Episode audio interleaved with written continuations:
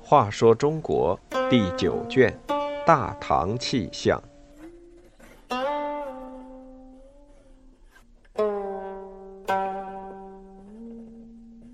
六十六，智勇双全狄仁杰，能够在改朝换代时期的政治舞台上应对自如，需要极大的智慧和胆量。武则天统治时期，狄仁杰就是这样的名臣。唐朝宰相狄仁杰自幼聪明好学。有一次，陵里出了人命案子，差役前来调查，小孩子都跑去看热闹，只有狄仁杰聚精会神地继续读书。有个差役问他为什么独自躲在屋中，狄仁杰指着桌上的书本说：“这书本中有许多圣贤。”我和他们谈话还来不及，哪有时间关心你们的事？众人听了他的答话，无不感到惊讶。狄仁杰后来考中进士，当了几任地方官，都有很好的名声。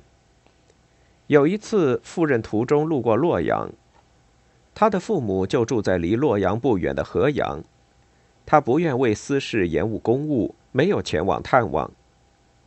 第二天。当他登上高山，见天空一片白云向河阳方向飞去，他扬起马鞭，指着那片白云，对随从人员说：“我父母居住的地方就在这片白云下面。”说罢，不由流下泪来。这就是“白云青舍”这个典故的出处。武则天称帝后，狄仁杰被召回京城担任宰相。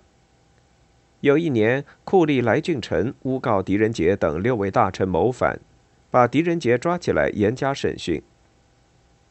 狄仁杰见审讯室里摆满刑具，知道如果不认罪，肯定就要被活活打死。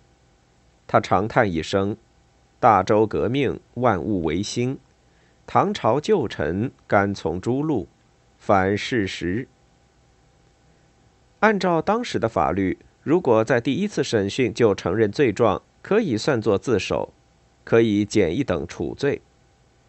谋反虽是个死罪，减一等就是流放三千里，可以不死。好汉不吃眼前亏，狄仁杰就是想钻这个法律空子，先躲过刑讯这一关，将来再做计较。不料来俊臣的手下王德用步步紧逼，说：“狄相反正已经脱死罪。”请在供词中再签几个人进此案。狄仁杰说：“皇天厚土，竟然要狄仁杰做这种事。”说罢，一头撞在柱子上，血流满面，昏死过去。王德用只得作罢。来俊臣处心积虑要杀这几个大臣，可这些人都已认了罪，按法律不得处死。他就伪造了一封以这些大臣名义写的谢死表，说是他们自感罪恶深重，无颜再活在世上，决心自杀以偿罪恶。武则天一直很欣赏狄仁杰的才干，并不相信狄仁杰真的会谋反。他见了这封谢死表，决定亲自召见狄仁杰，问个明白。狄仁杰这才得以为自己洗脱罪名。武则天问他。既然你是完全被冤枉的，那为什么还要认罪呢？狄仁杰答道：“要是不认罪，我早就死在家棒之下了。”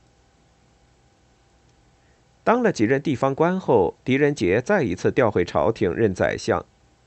由于他为人正直、工作认真，又有丰富的从政经验，因而成了武则天得力的助手。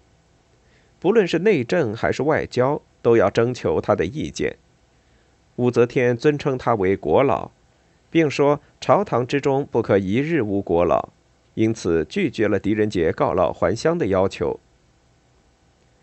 为了表示对这位老臣的爱护，要他上朝不必下跪，免去他在宫中职业，还特意对他的同僚说：“不是军国大事，就不要麻烦国老。”三年后，狄仁杰去世，享年九十三岁。武则天哭着说：“天哪，你为什么这么早就夺走我的国老？”